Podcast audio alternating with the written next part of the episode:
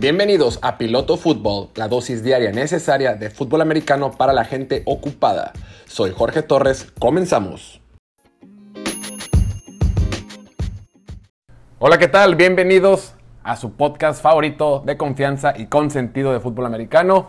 Episodio número 83, edición de Piloto Fútbol de viernes 15 de octubre del 2021.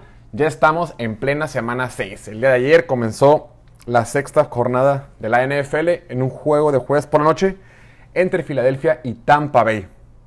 También tenemos varias noticias, eh, algunos jugadores que van a estar ausentes. Tenemos un trade, un canje de, de la NFL con Filadelfia, lo vamos a comentar más al ratito de Zach Ertz y un poquito de la previa de lo que se viene para este fin de semana. Algunas lesiones que también hay que comentar.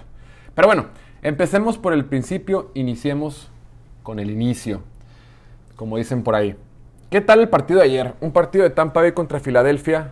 Eh, tuvimos la oportunidad de ir al, estadio, estuvimos ahí en, el palco de prensa, muy interesante, fue una muy buena experiencia, no había tenido la oportunidad de, eh, entrar a un palco de prensa antes. Con esta ocasión, eh, con el equipo de Filadelfia se pudo, estuvimos mandando unos correos y nos dieron chance, nos dieron chance de entrar, estuvo bastante bien una experiencia diferente. Eh, cómo se vive un partido desde el palco de prensa es muy diferente. Eh, te encuentras a gente que, que, ves en la televisión, está, está, está muy bueno, estuvo muy interesante. Y, y, ves el juego de otra forma, porque ahí está todo el mundo callado, ahí no se siente un ambiente, no es como que la gente está celebrando touchdowns, más bien está más, más tranquilo, es todo distinto. Pero bueno, independientemente de eso, que fue una experiencia interesante, una experiencia buena, el partido fue raro, raro en el sentido de que quedó 28-22 y tú te puedes, si no viste el partido completo, puedes tener la impresión de que el juego estuvo de alguna manera cerrado. A final de cuentas, Tampa Bay solo ganó por 6 puntos eh, a Filadelfia que estaba jugando en casa. La realidad es que no, nunca estuvo cerrado. Desde el primer tiempo, desde la primera serie ofensiva, Tom Brady movió el balón de una forma cómoda, tranquila, sin despeinarse, sin presión, con un ataque balanceado, corriendo, pasando, play action ¡Pum! Siete puntos para anotar. Recibe la bola a Filadelfia y le cuesta mucho trabajo avanzar. Hay un holding clave que no le marcan a Filadelfia, se lo dejan pasar. un holding en contra de Filadelfia que los árbitros, que era evidente el tamaño del estadio, los árbitros no marcaron. Y luego marcan una, una interferencia de pase, que es un castigo de 45 yardas en esa jugada. Y así fue como anotó Filadelfia. Segunda serie ofensiva de Tampa, lo mismo, mueven el balón. Tom Brady cómodo en la bolsa de protección, este, repartiendo la bola con diferentes receptores, corriendo, balanceado, play action, pum, otro touchdown. Entonces, en realidad el partido lo se puso 21-7. Después como que Tampa Bay hizo algunas, tuvo la intercepción, eh, cometió, no, se, no la jugaron en cuarto en un par de ocasiones, que, que yo creo que lo dieron de derecho, pero bueno. Y se perdió un poquito el partido. Sin embargo, Filadelfia no tenía respuesta. Los últimos puntos las dos jugadas más importantes para Filadelfia fueron castigos de interferencia de pase. Entonces, es una ofensiva muy limitada que no puede correr el balón. Estábamos al, minuto, al minuto 8 más o menos del tercer cuarto y Filadelfia tenía 26 yardas por tierra. Claro, al final terminó con más.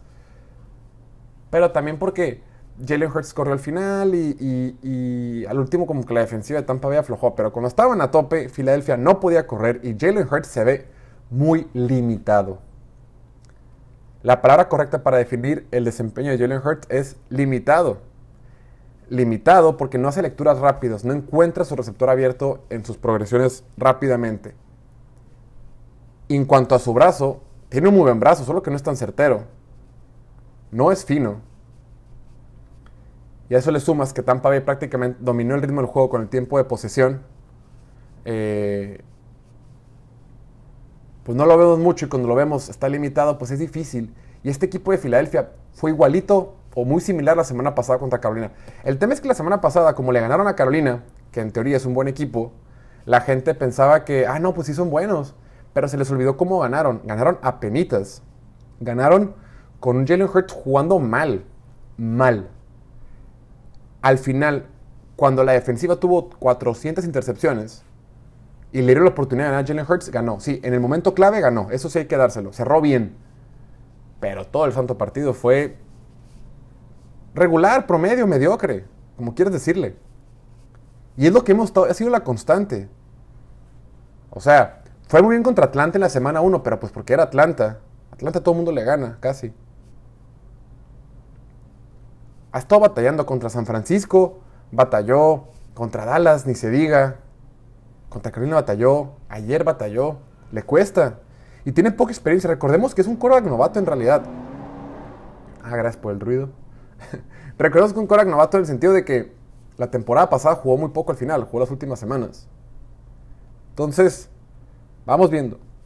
Y luego la defensiva, pues no le ayudó mucho, la defensiva estaba perdida.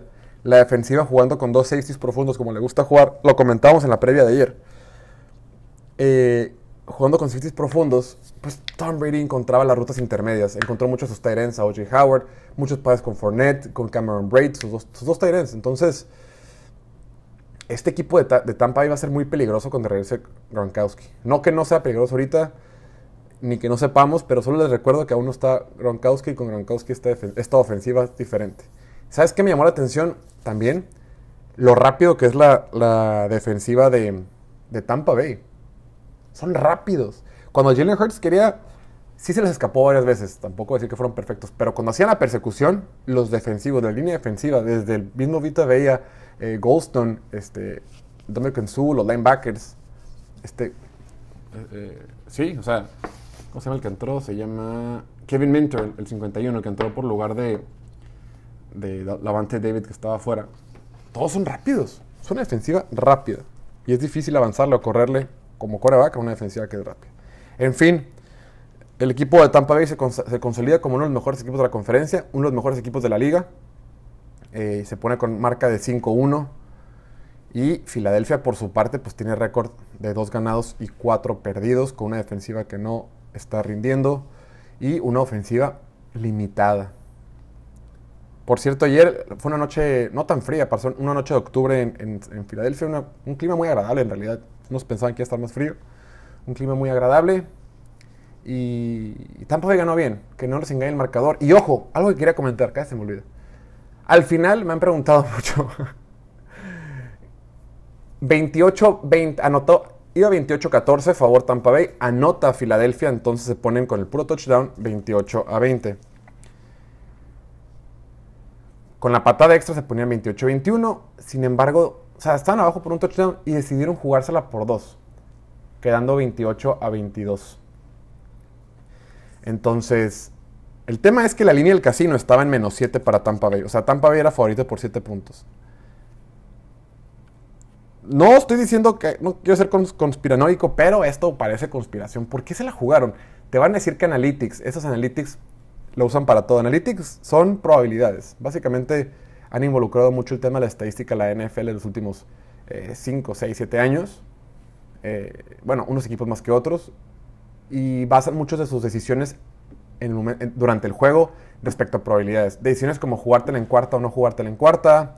Eh, lanzar pase en tercera, y, tercera y, y, muy larga. Irte por dos o no, patear o no patear. Como decisiones así, ¿qué te da más probabilidades de ganar? Y con base en ello toman su decisión. No todos lo hacen, unos lo usan de vez en cuando, unos lo usan para todo. Varía. Dicen que esta edición de ayer fue por Analytics. Sin embargo, si Tampa Bay no convertía, eh, no, Tampa Bay no, perdón, si Filadelfia no convertía la conversión, valga la redundancia, de dos puntos en la línea del casino, de los casinos de Las Vegas, no, iban, no hubieran cubierto la línea si la fallaba. Pero si la metían, si cubrían. Entonces, a final de cuentas, se la jugaron, anotaron, quedó 28-22, sí cubrieron. Y no sabemos si esta decisión fue a final de cuentas un tema del casino o un tema de que verdaderamente pensaban que esa era la mejor opción. Pero bueno, buen partido. Eh, y fue una manera para arrancar el partido de la semana 6 de la NFL. Vamos a tocar un poquito de noticias. Resulta que el corredor estrella, uno de los mejores corredores de la liga, el corredor de Cleveland, Nick Chubb, está fuera. Está fuera por, por, por, lesión de pantorrilla. No va a estar en el partido contra Arizona. Es una baja importante. Claro, está Kareem Hunt, que ha tenido un muy buen año, que ha funcionado muy bien como, como saliendo del, del backfield como receptor y demás, pero les va a hacer falta. Les va a hacer falta el buen, el buen Nick Chubb. Y otra noticia que estuvo buena fue lo de Eagles. Ah, que uno, lo de Zach Ertz.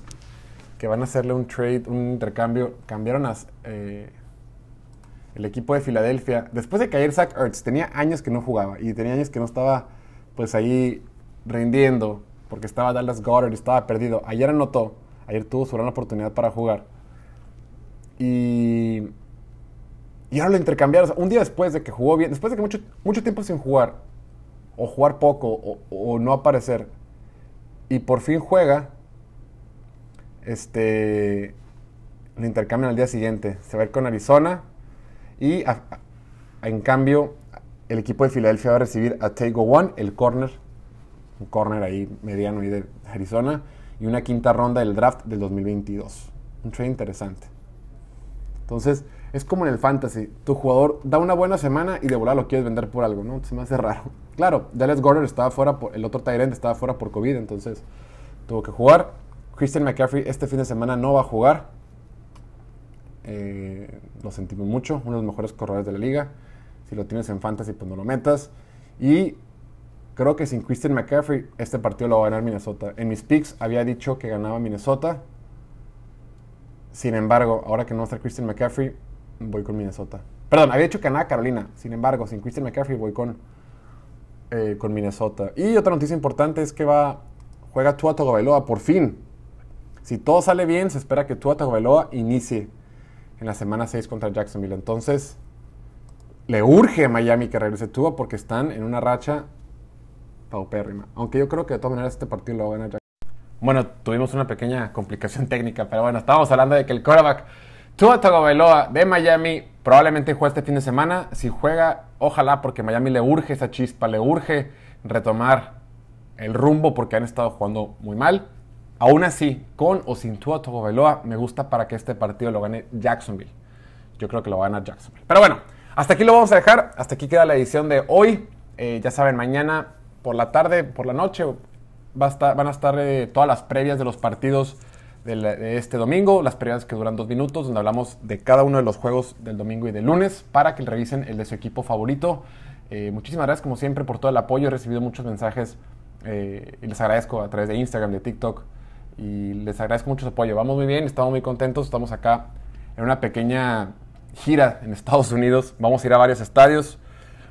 Eh, ahorita estamos en Filadelfia, en la ciudad de Filadelfia, después vamos a, voy a Pittsburgh, después voy a Cleveland, luego voy a Penn State, Nueva York, Buffalo, Carolina, luego ya vuelvo de regreso y voy a Los Ángeles, eh, San Francisco y Las Vegas. Van a ser 10 estadios en total, ya llevo uno, son 9 de NFL y uno de colegial.